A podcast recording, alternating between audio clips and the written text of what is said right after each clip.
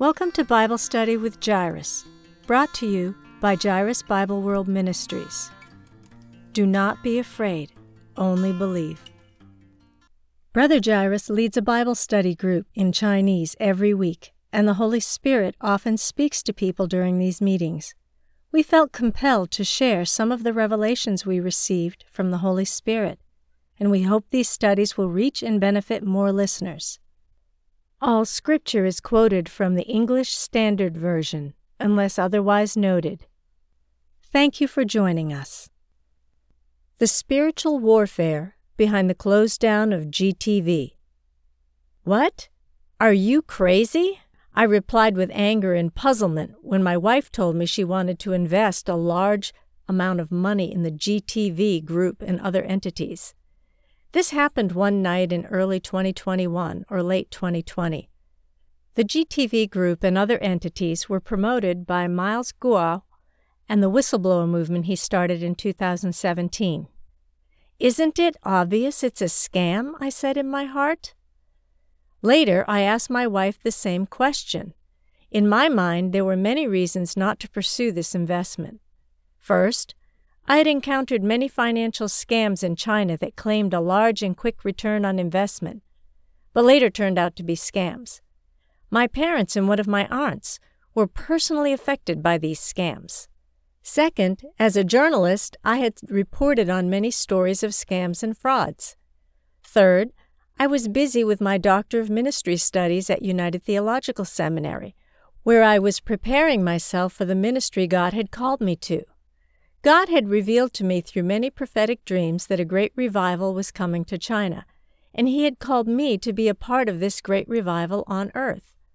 I didn't want to be a part of any political movements or controversial movements that might hinder me from traveling freely back to China to participate in this movement. But even though I saw many reasons to avoid this investment, my wife was adamant that we should move ahead. She even threatened to do it on her own if I refused. Through years of experience in marriage, I knew if she wanted to do something, I should pay attention. It may be something very important. I am a naturally stubborn person.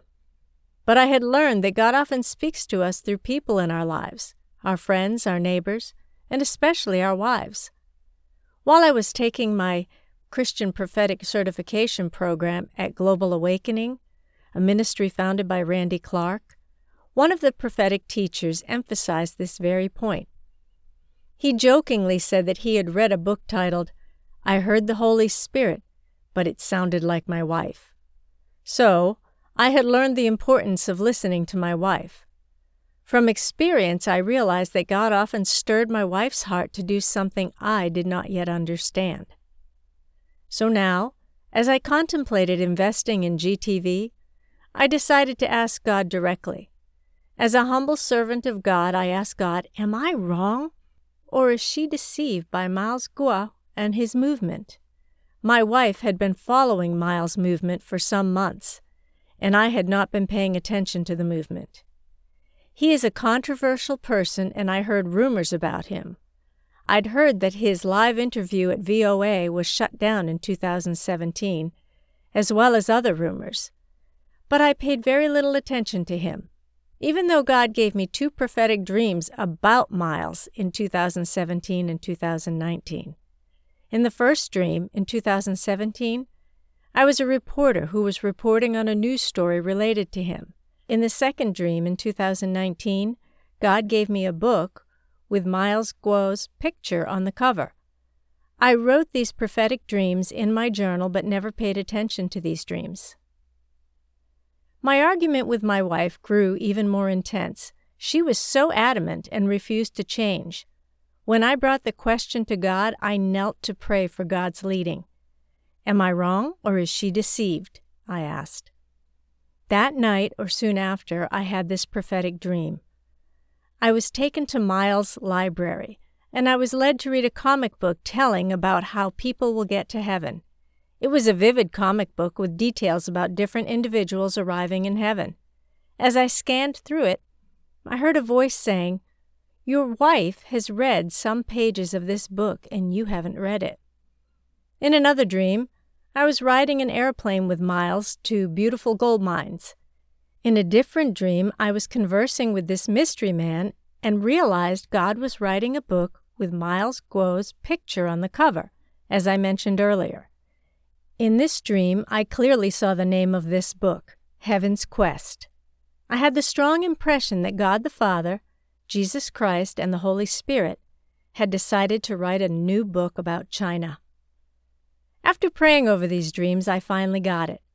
God was telling me He was behind this political movement, and that this political movement would give Christians a platform for preaching the gospel to China. Gospel preaching would then produce better citizens in China, which would eventually help this political movement establish a democracy in China. At last, I decided to join this movement.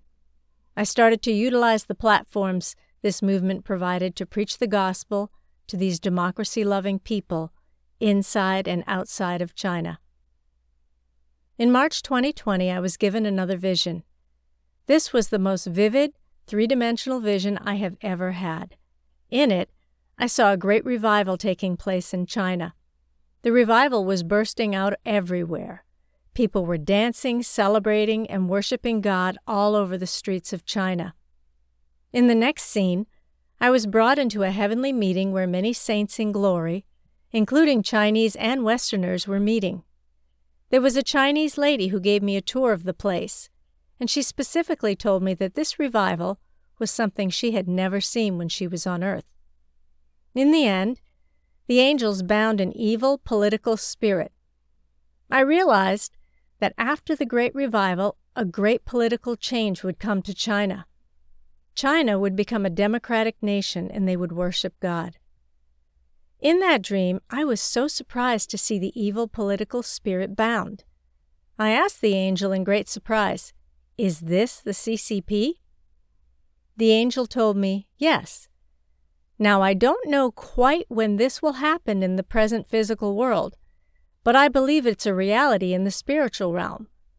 I've talked to a friend who believes that the CCP will be taken down very soon.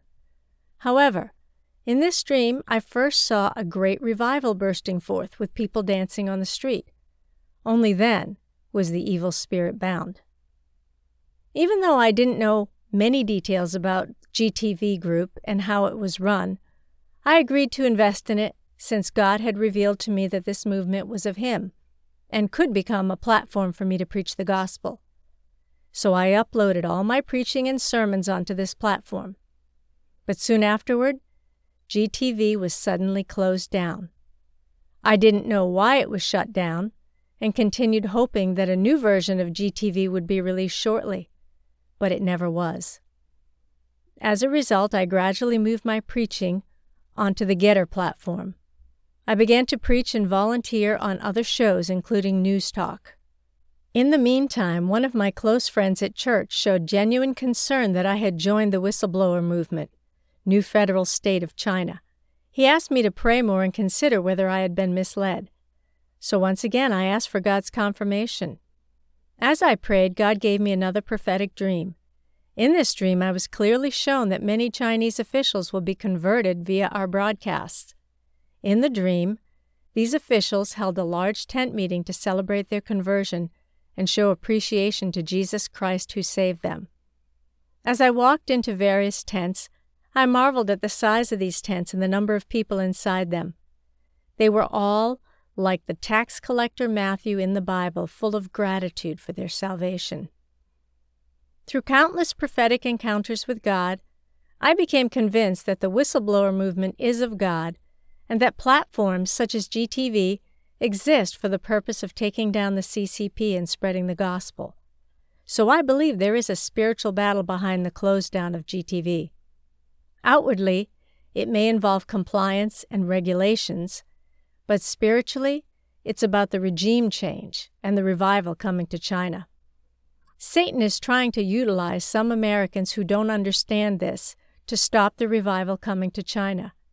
I urge the Christian brothers and sisters in America to pray and ask God's guidance for this. I urge them to help the Chinese people to receive the gospel. In the past, missionaries from the West traveled all the way to China to reach people with the good news of the gospel. But now, God has raised up a generation of Chinese Christians that He's using to turn China upside down. Like any movement in history, it may be controversial. But God clearly showed me that He is behind this. People in this movement may not be perfect, but God will use imperfect people and even non believers to carry out His perfect plan. Please check out my website, jbwm.org, for more stories on God's revelation to me regarding the revival of China. Feel free to reach out to me at info at jbwm.org. I urge you to help us to awaken the American people for the right cause. Your dear brother, Shansung.